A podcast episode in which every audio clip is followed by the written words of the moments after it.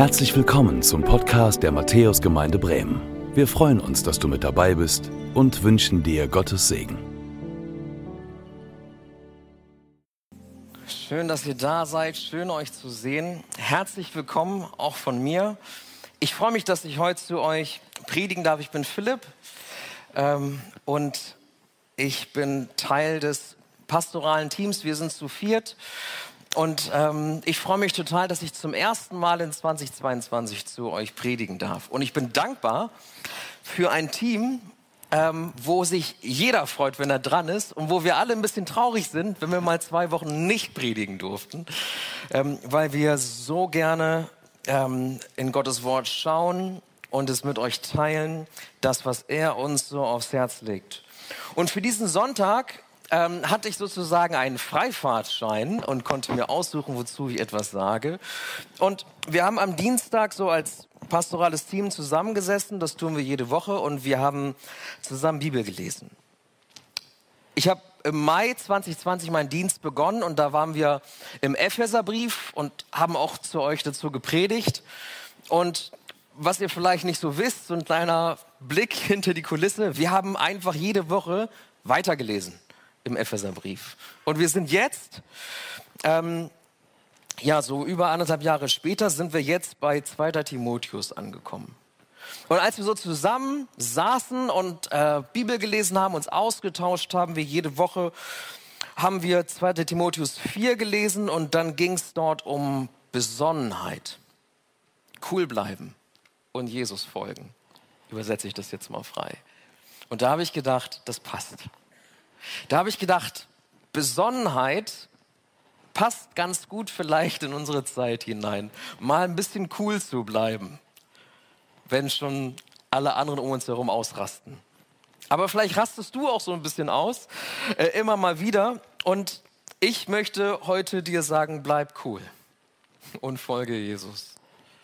Und ich tue das auf der Grundlage dieses Textes aus 2 Timotheus 4, 5 bis 8 und ich lade dich ein, hey, lass uns aufstehen und ich lese uns äh, diesen Text vor. Wir stehen auf, weil wir Gottes Wort ehren wollen ähm, und vielleicht auch nicht die ganze Zeit sitzen wollen. 2 Timotheus 4, 5 bis 8, ich lese nach der Schlachterübersetzung. Du aber bleibe nüchtern in allen Dingen sagt Paulus zu Timotheus. Erdulde die Widrigkeiten, tue das Werk eines Evangelisten, richte deinen Dienst völlig aus, denn ich werde schon geopfert und die Zeit meines Aufbruchs ist nahe. Ich habe den guten Kampf gekämpft, den Lauf vollendet, den Glauben bewahrt. Von nun an liegt für mich die Krone der Gerechtigkeit bereit, die mir der Herr, der gerechte Richter, an jenem Tag zuerkennen wird, nicht aber mir allein, sondern auch allen, die seine Erscheinung liebgewonnen haben. Herr Jesus Christus, ich danke dir dafür, dass wir heute hier versammelt sind und wir tun das nicht für uns, wir tun das, ähm, um dich zu ehren. Wir tun das in deinem Namen. Deshalb sind wir hier und ich danke dir für dein Wort heute Mittag. Ich danke dir dafür, dass du es Paulus gegeben hast für Timotheus, aber nicht nur für ihn, sondern auch für uns. Und ich möchte dich bitten, Heiliger Geist, füll diesen Raum.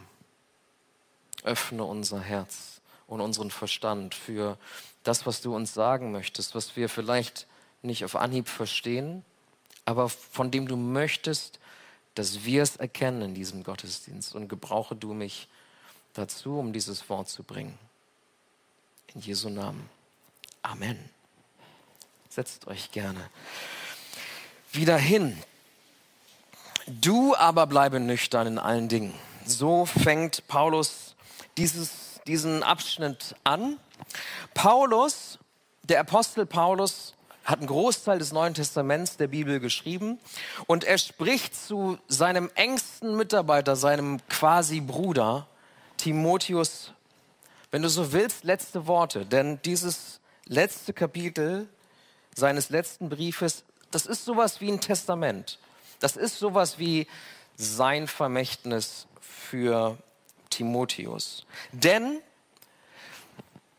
nachdem er diesen Brief schreibt, ähm, muss er für seinen Dienst und für das, was er verkündet hat, sterben, den Märtyrertod sterben. Und er weiß, dass es auf ihn zukommt und er geht diesen Weg. Er geht dem ganz bewusst entgegen.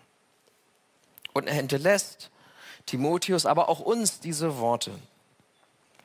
Und Paulus sagt zu Timotheus in diesem Abschnitt, dass eine Zeit kommen wird, in der Menschen nicht mehr an die Wahrheit des Evangeliums glauben werden, sondern stattdessen lieber eigene Wahrheiten entwickeln und diese eigenen Wahrheiten dem vorziehen werden. Und er sagt, hey, sie werden diese eigenen Wahrheiten, Legenden, Fabeln, Spekulationen, die werden sie sich hören von den Leuten, denen sie am liebsten zuhören. Lehrer, Lieblingslehrer, die das sagen, wo sie sagen, oh, das klingt gut. Und es wird Ansichten geben in dieser Zeit, und ich glaube, dass wir in dieser Zeit leben, Ansichten geben, die klingen gut und für die wird man gefeiert, wenn man sie vertritt und wenn man sie nicht vertritt, wird man eher nicht so gefeiert oder sogar gecancelt, wie wir heute sagen.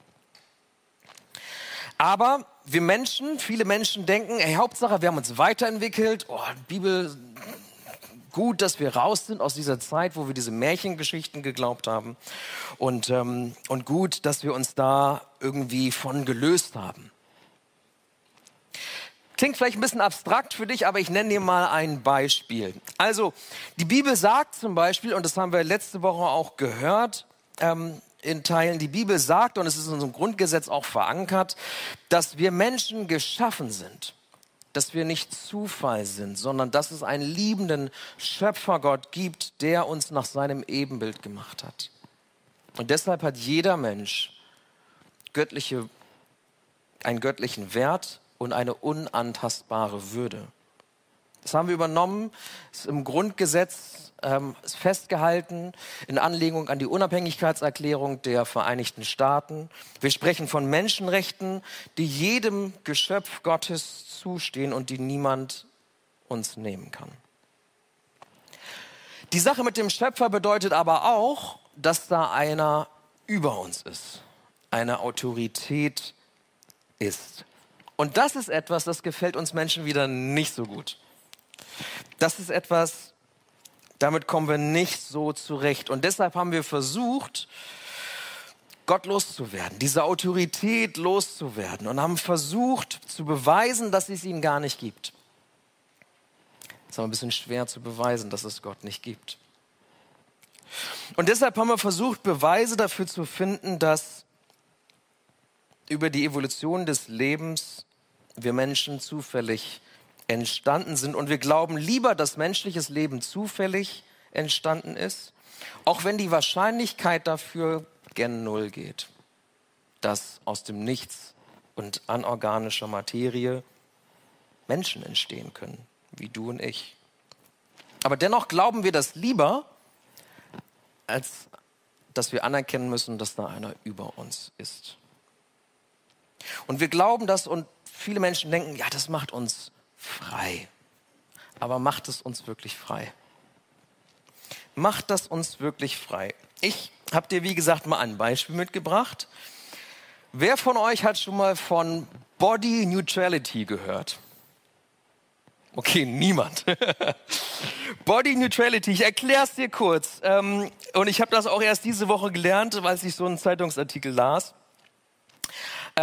Der Gedanke ist, weil jeder Mensch jetzt nicht mehr ein einzigartiges Geschöpf Gottes ist, weil wir nicht erdacht und geformt sind im Mutterleib und wir sozusagen gewollte Geschöpfe sind, sondern ein Produkt des Zufalls und manchmal auch des Unfalls, zumindest bewerten wir Menschen einander jetzt so.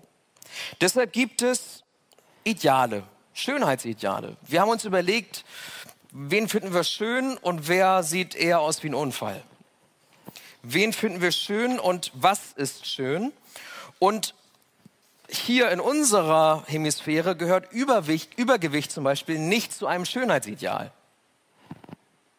Übergewicht gehört nicht zum Schönheitsideal. Deswegen fühlen sich Übergewichtige diskriminiert und 1967 sind 500 von ihnen auf die Straße gegangen und es ist eine Bewegung geboren worden, die heißt Body Positivity. Hast du da schon mal von gehört? Oh, einige nicken. Okay, davon hast du vielleicht schon mal gehört. Und zwar ist der Gedanke dieser Bewegung, hey, alle Körper sind schön. Entwickle ein positives Körpergefühl. Du musst deinen Körper nur lieben lernen. Gut gemeint wurde das auf einmal aber zum Zwang. Denn was ist, wenn ich morgens aufwache und denke, irgendwie mag ich das mit dem Übergewicht nicht so. Irgendwie fühle ich mich nicht so wohl und irgendwie finde ich meine Pfunde doch ein bisschen beschwerlich. Dann hast du Pech gehabt, weil wenn du äh, Teil dieser Body Positivity Bewegung bist, dann wird dir gesagt, du hast einfach Komplexe. Du hast Komplexe. Du hast Komplexe, weil du dich nicht selbst so lieben kannst, wie du bist. Sei glücklich in deinem Körper, dann bist du auch glücklich im Leben. Hier setzt nun wiederum die Body Neutrality Bewegung ein. Äh, das Wort ist 2015 zum ersten Mal aufgetaucht und die sagt, ey, so, lass uns mal aufhören mit dieser Körperfixierung lass uns einfach darauf fokussieren, was von innen nach außen strahlt. Hey, du hast einen tollen Charakter und der strahlt von innen nach außen und das ist das, was dich hübsch macht. Also wenn du Sport machst, dann mach keinen Sport, um abzunehmen, sondern einfach nur, um dich gut zu fühlen. Wenn du abnimmst, dann nicht um, oder, oder eine Diät machst, dann nicht um Kilos zu verlieren, sondern um dich gut zu fühlen. Der Körper ist nur eine Hülle deiner Gefühle und deiner Gedanken. Und deshalb ist es am besten, wenn du dich von deinem Körper entkoppelst. Body Neutrality. Denn wenn du deinen Körper nicht mehr zum Thema machst, dann ist er weder Hass noch Liebe und ist einfach neutral. Bist du jetzt auch so verwirrt wie ich? Vielleicht, oder? Aber das, was ich vielleicht mit einem Lächeln so vorgetragen habe, das sind Wahrheiten unserer Zeit und Bewegungen unserer Zeit, weil wir gesagt haben, also das mit dem Geschöpf und dem Schöpfer, das wollen wir nicht. Wir legen unsere Maßstäbe lieber, selbst fest und entwickeln eigene Wahrheiten und Bewegungen. Und das Schlimme daran ist, dass das Menschen total verunsichert. Dass das Menschen orientierungslos macht. Und Paulus sagt, ey, es wird eine Zeit kommen, da sind Menschen orientierungslos. Weil diese eigenen Wahrheiten, von denen wir dachten, ja, das macht uns frei, uns eigentlich gar nicht frei machen, sondern uns fragend zurücklassen. Soll ich jetzt neutral oder positiv meinem Körper gegenüberstehen? In diese Zeit oder für diese Zeit vorbereitend darauf, sagt Paulus zu Timotheus, bleib nüchtern. Bleib nüchtern. Was bedeutet bleibe nüchtern? Paulus sagt, lass dich nicht benebeln von diesen eigenen Wahrheiten, die da entwickelt werden. Bleib bei klarem Verstand. Bleibe bei Gottes Wahrheit. Bleibe cool inmitten dieser Kämpfe von Ideologien und Kulturen und religiösen Vorstellungen, die sich gelöst haben von Gottes Wort. Bleib nüchtern, bleib klar, bleib cool. Und worin sollen wir denn cool bleiben? Worin soll Timotheus cool bleiben? Bleibe nüchtern in allen Dingen sagt Paulus zu ihm. In allen Dingen. Was meint er damit? Paulus meint damit, bleib cool und bleib nüchtern und bleib klar in dem, wer Gott ist, wer Jesus ist, wer wir sind und wie es um uns eigentlich bestellt ist. Bleib klar und nüchtern in dem, warum und dass wir Rettung brauchen und warum die Botschaft vom Kreuz Jesu und seiner Auferstehung Rettung ist. Bleib nüchtern, bleib klar, bleib cool und folge Jesus. Ich weiß nicht, wie es dir damit geht mit diesen Worten, aber vielleicht sagst du, ja, aber was ist wenn? Was ist wenn? Was ist, wenn uns Menschen vorwerfen, Christen sind so Hinterwäldler, weil die das noch glauben? Was ist, wenn Menschen kommen und sagen, ey, Christen sind total unwissenschaftlich unterwegs? Was ist, Menschen, was ist, wenn Menschen kommen und sagen, Christen sind frauenfeindlich, rassistisch, homo, transphob, Trump-Anhänger, AfD-Wähler, Querdenker? Die Liste ist lang. Ich habe mir das nicht ausgedacht. All das, was ich gesagt habe, erschien kürzlich in einem Artikel über, wie Christen denn so sind. Was sagt Paulus dazu? Im nächsten Vers sagt Paulus, erdulde die Widrigkeiten. Bleib cool, bleib nüchtern in allen Dingen und erdulde die Widrigkeiten. Auch wenn nichts von dem, was ich gerade aufgezählt habe, auf uns zutrifft, nichts von dem wahr ist und uns als Christen hier in Matthäus beschreibt, sagt Paulus, erdulde die Widrigkeiten. Oder wie es in der Luther-Übersetzung heißt, leide willig. Leide willig. Wie kommt Paulus darauf, uns dazu zu ermutigen?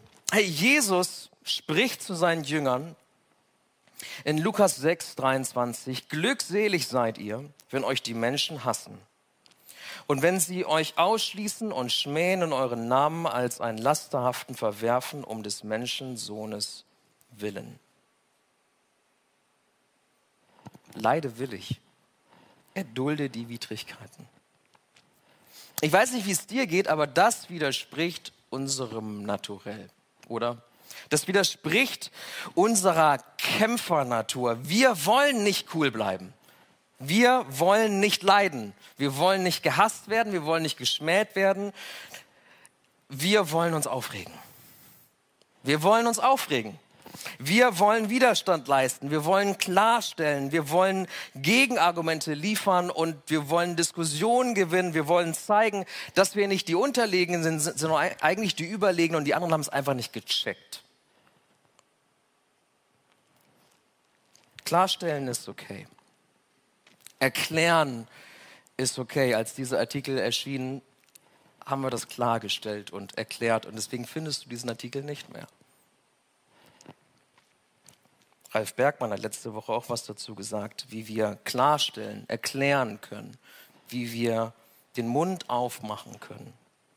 Aber ich möchte dich fragen, bleibst du trotzdem cool? Bist du in der Lage, willig zu leiden? Viele von uns, wir wollen uns aufregen und wir brauchen nicht lange nach Themen suchen, über die man sich aufregen kann. Schon vor Corona konnten sich Christen richtig gut aufregen. Und ich weiß nicht, ob du dazu gehörst, aber ähm, es gibt viele Christen, für die es Widerstand leisten, ist so, das ist so ihr Markenzeichen. Und sie haben so diesen Kulturkampf ausgerufen und wollen nicht länger Verlierer sein, sondern wollen Gewinner sein. Es gibt so Christen, die befinden sich in einem permanenten Kriegszustand. Sie fühlen sich immer angegriffen und sie sind immer bereit zum Gegenangriff. Und dafür braucht es Feinde und die sind alle schon ausgemacht und ziemlich klar zu benennen. Und der Antrieb dieser Christen im Widerstand ist, nicht nur gewinnen zu wollen, sondern es treibt sich auch eine Angst um was zu verlieren. Macht und Einfluss zu verlieren, Meinungshoheit zu verlieren.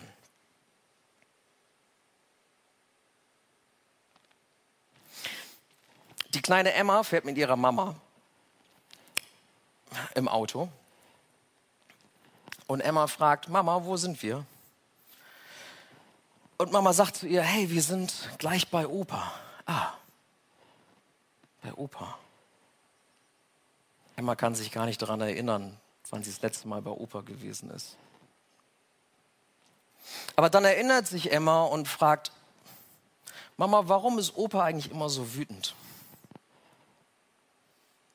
Und dann erklärt die Mama ihr, weil Papa uns verlassen hat und wir nicht mehr in die Kirche gehen. Und dann fragt Emma, und sag mal, und wen guckt Opa da eigentlich immer im Fernsehen? Und dann sagt die Mama, das ist der Pastor, der ihr sagt, dass er wütend sein soll auf uns. Das ist der Gottesdienst, den er immer so guckt jeden Sonntag. Und dann überlegt Emma und fragt ihre Mama, was ist eigentlich ein Gottesdienst? Weil sie noch nie da gewesen ist. Weil sie auch noch nie dahin gehen wollte. Kennst du so Stories? Hast du vielleicht mal diese Erfahrung gemacht? Kämpfen, Widerstand leisten und dabei geht uns vielleicht sogar manchmal die Familie abhanden. Wenn wir auf die letzten Worte von Paulus hören, die er so an Timotheus richtet und auch an uns, dann merken wir, Christ im Widerstand zu sein und immer kämpfen zu wollen, widerspricht seinem Vermächtnis. Schlimmer noch, es widerspricht dem, was Jesus den Jüngern sagt, und das haben wir gerade gehört. Christen im Widerstand sind eigentlich Christen im Widerspruch zu dem, wie Jesus ist und was Jesus vorgelebt hat. Das ist die eine Seite. Die andere Seite, die ebenfalls im Widerspruch zu den Lehren von Jesus und wie er ist, zu seiner Wahrheit und Liebe ist, das ist die liberale Variante. Es gibt Christen, die nehmen all diese eigenen neuen Wahrheiten auf. Body Positivity und jetzt Body Neutrality. Und glauben nicht mehr so ganz, dass Gott wirklich der allmächtige Schöpfer Gott ist. Glauben nicht mehr so ganz, dass wir Menschen echten Sündenproblem haben. Glauben nicht mehr so ganz, dass Jesus wirklich auf die Welt gekommen ist, ganzer Gott war und ganzer Mensch. Glauben nicht mehr so ganz, dass er wirklich am Kreuz gestorben ist, dass ein gnädiger Gott sowas zulassen würde. Glauben nicht mehr so ganz, dass er das für uns getan hat und leibhaftig auferstanden ist von den Toten, damit Menschen gerettet werden für Zeit und Ewigkeit. Gibt auch dieses andere Extrem, diese liberale Variante. Aber auf der Seite ist es schwer, Wahrheit zu finden. Auf der Seite wird Wahrheit definiert durch die Mehrheit. Das, was uns halt gerade gefällt. Das, was die Mehrheit gerade entscheidet, was richtig ist oder was falsch ist. Body Neutrality oder Body Positivity. Und wenn eine Mehrheit entscheidet, was richtig oder falsch ist, dann leiden am Ende immer Frauen, Kinder und Minderheiten. Als Matthäus-Gemeinde sind wir, das würden wahrscheinlich die meisten so sagen, sind wir theologisch konservativ. Was meine ich damit? Indem wir sagen, hey, an diesen Grundpfeilern des Evangeliums, an diesen Wahrheiten in Bezug auf Jesus Christus und wer er ist, an denen wollen wir nicht rütteln und solange wir hier unseren Dienst tun, werden wir das auch nicht tun. Aber wir wollen uns klar abgrenzen von denen, die glauben, wir hätten einen Auftrag, gegen Menschen zu kämpfen und zu gewinnen. Jesus ist nicht gekommen, um gegen Menschen zu kämpfen und zu gewinnen. Philippa 2, 6 bis 8.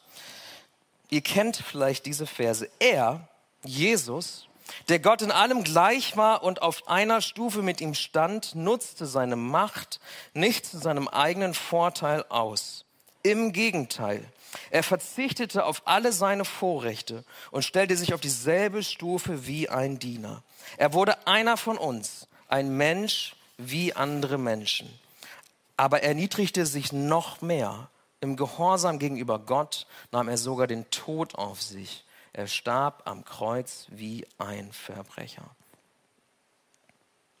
Anders gesagt, Jesus ist nicht gekommen, um zu gewinnen, so wie wir Menschen gewinnen verstehen würden. Jesus ist gekommen, um zu verlieren. Jesus ist gekommen, um zu verlieren. Ich weiß nicht, wie es dir geht, aber ich bin nicht so ein guter Verlierer. Wer verliert schon gern? Ich verliere nicht gern. Das schmeckt mir nicht. Ich bin lieber ein Gewinner. Und wenn ich ganz ehrlich mit mir bin, und dann würde ich sagen, hey, die meiste Zeit meines Lebens, gerade auch meines beruflichen Lebens, war ich ein Gewinner. Auf der Überholspur unterwegs. Und es hat Spaß gemacht. In der Arbeitswelt ein Gewinner zu sein.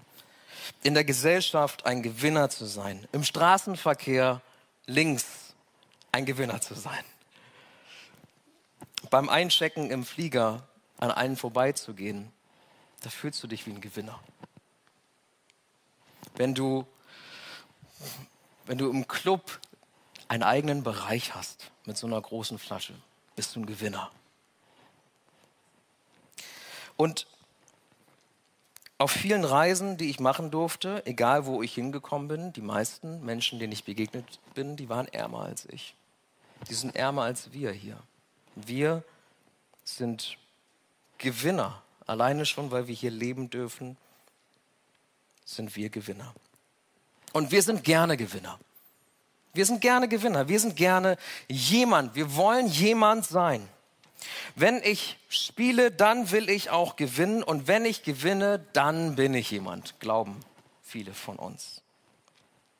Aber Jesus ist gekommen, damit nicht er gewinnt, sondern damit wir gewinnen.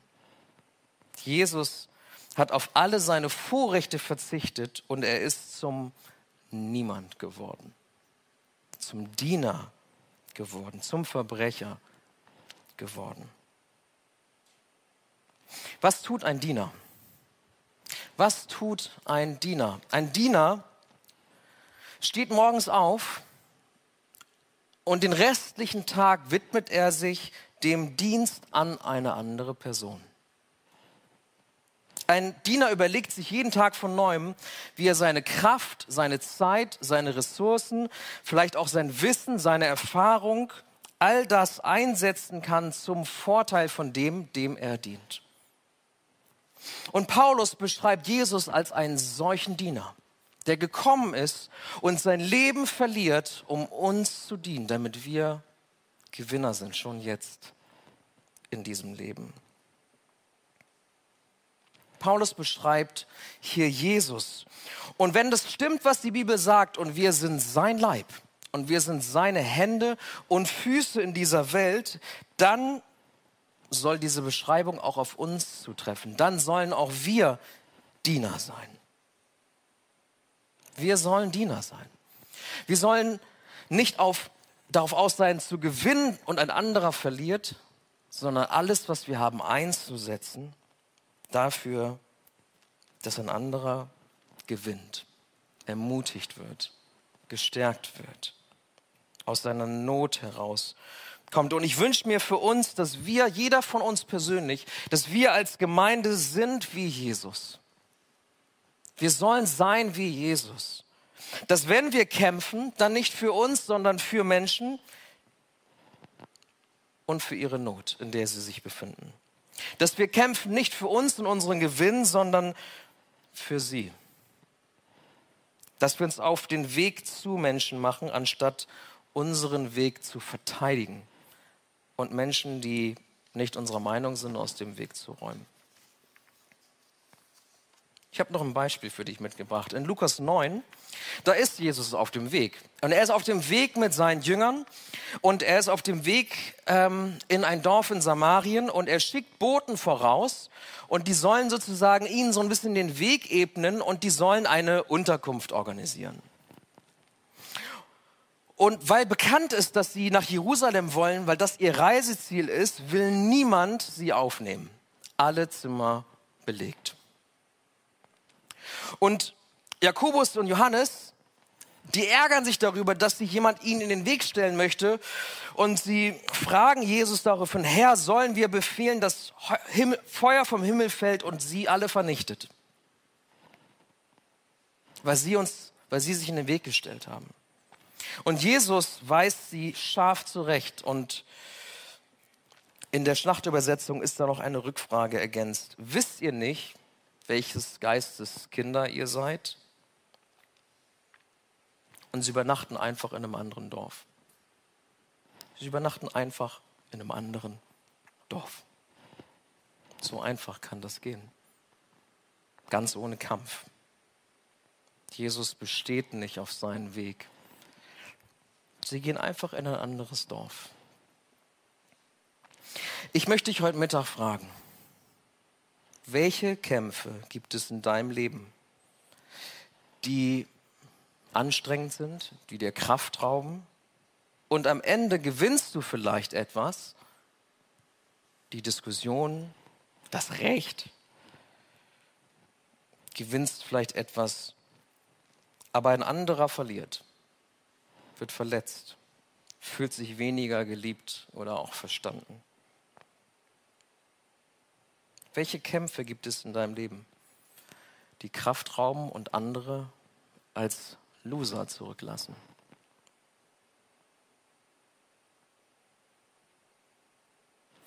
Jesus ist gekommen, um zu verlieren, damit wir schon gewonnen haben, damit du nicht mehr kämpfen musst, damit du nicht gegen jedes, jede Benachteiligung, jedes Unrecht auf der Arbeit, in deiner Familie, da wo jemand es lustig findet, dass du in den Gottesdienst gehst, da wo jemand nicht glaubt, was du glaubst, dass du für all das noch kämpfen musst.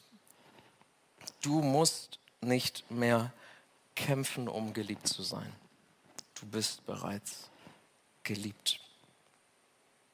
Du musst nicht mehr kämpfen, um gesehen oder zu hören, gehören zu werden.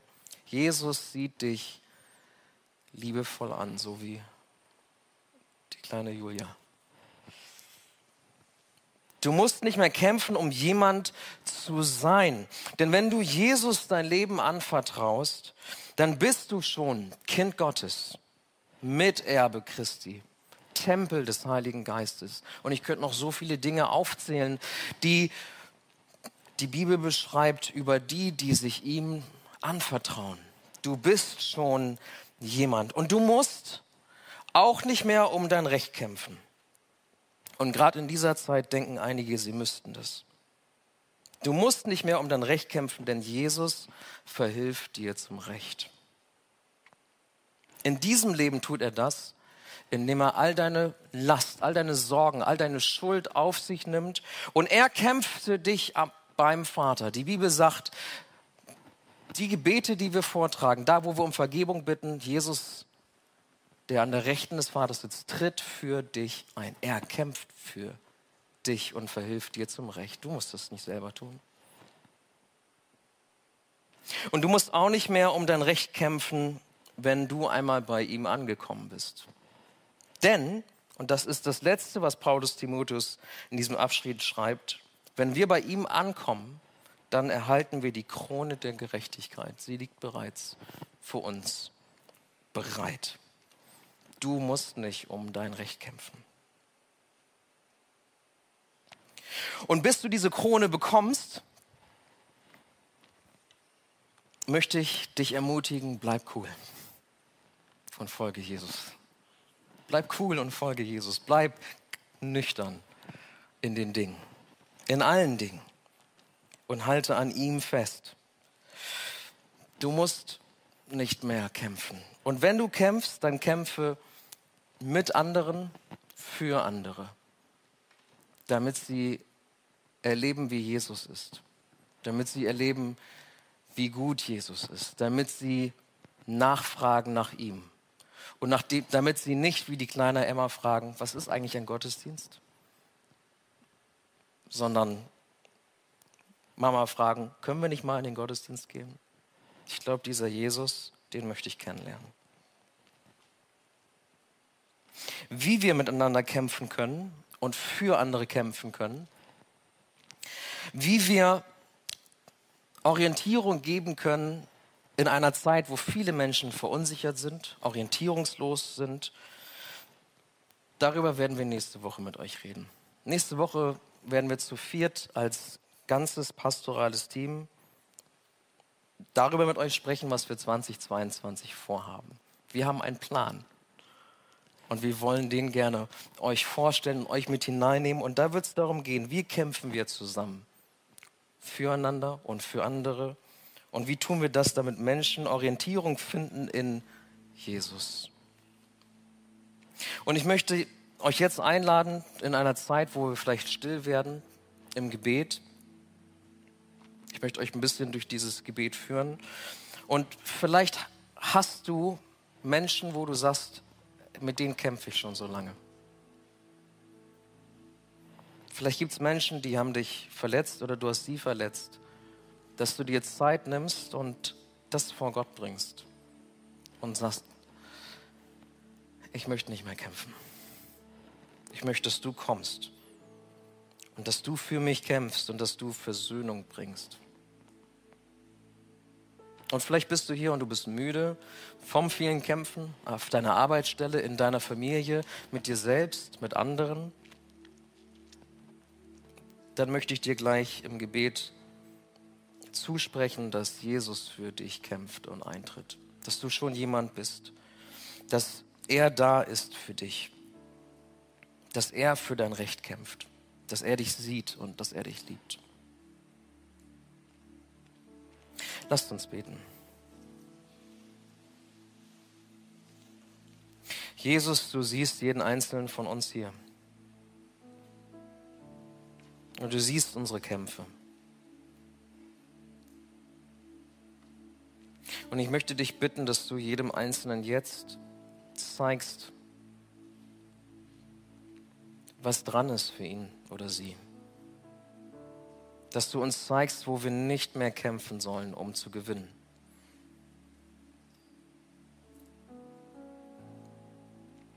Dass du uns jetzt eine Person vielleicht auch zeigst, wo Versöhnung dran ist, wo wir den Kampf abgeben.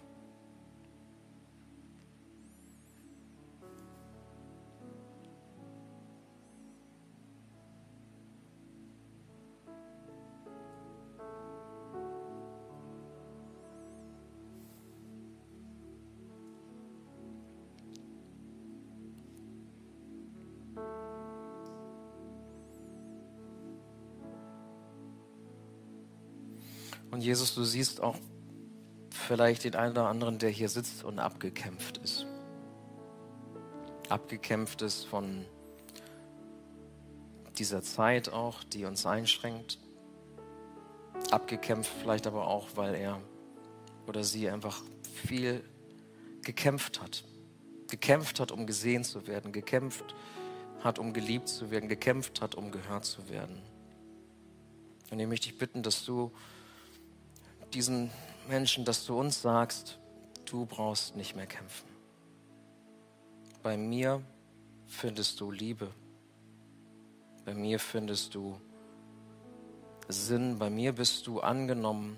Ich will dich annehmen als Kind Gottes.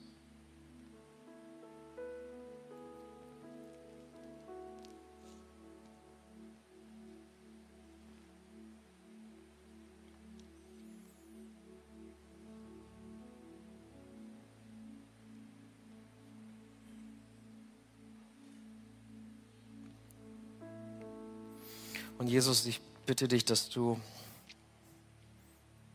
uns neue Kraft schenkst. Dass du uns Heilung schenkst, da wo wir verletzt worden sind, weil andere gegen uns gekämpft haben. Da wo wir mürbe und müde sind, vielleicht auch bitter, weil wir so viel Kraft aufgewandt haben in Diskussionen, wo wir uns aufgerieben haben am Arbeitsplatz, wo wir uns aufgerieben haben in unseren Familien. Ich möchte dich bitten, dass du uns neue Kraft schenkst.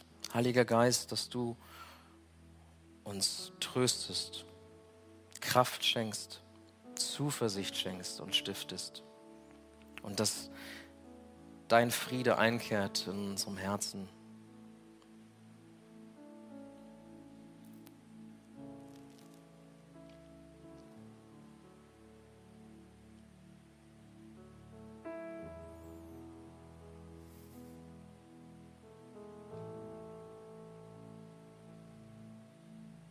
Und zu guter Letzt, Jesus, bitte ich dich, dass du uns vielleicht jemanden zeigst. Vielleicht jemanden aufs Herz legst in diesem Jahr, wo wir hingehen können und für diese Person kämpfen können. dass du uns jemanden zeigst, der in Not ist, dass du uns jemanden zeigst, der, der oder sie nicht für sich selbst kämpfen kann, dass du uns jemanden zeigst, der unsere Hilfe benötigt und dass du uns diese Person aufs Herz legst, so dass wir unsere Kraft und das, was wir bei dir erleben, die Annahme und Liebe, dass wir das einsetzen, um für andere zu kämpfen und nicht für uns.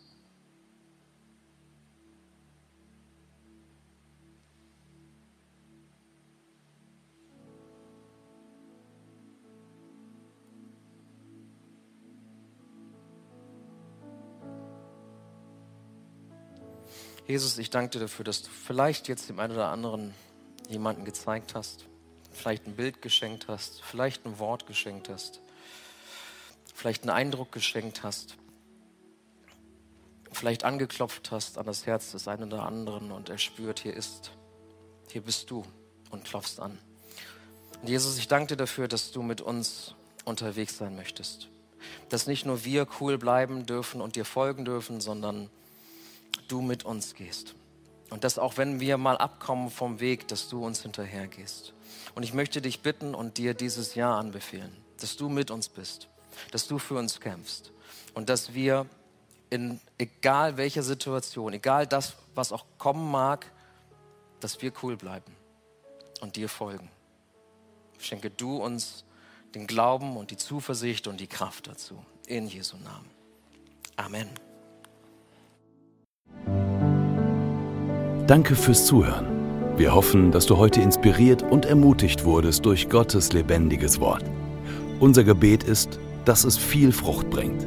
Weitere Infos findest du unter www.matthäus.net.